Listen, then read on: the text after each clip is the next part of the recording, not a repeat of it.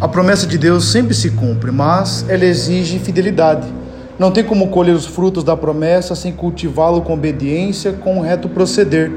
A viúva de Sarepta não colocou condições, apenas obedeceu a palavra que Deus colocou na boca do profeta.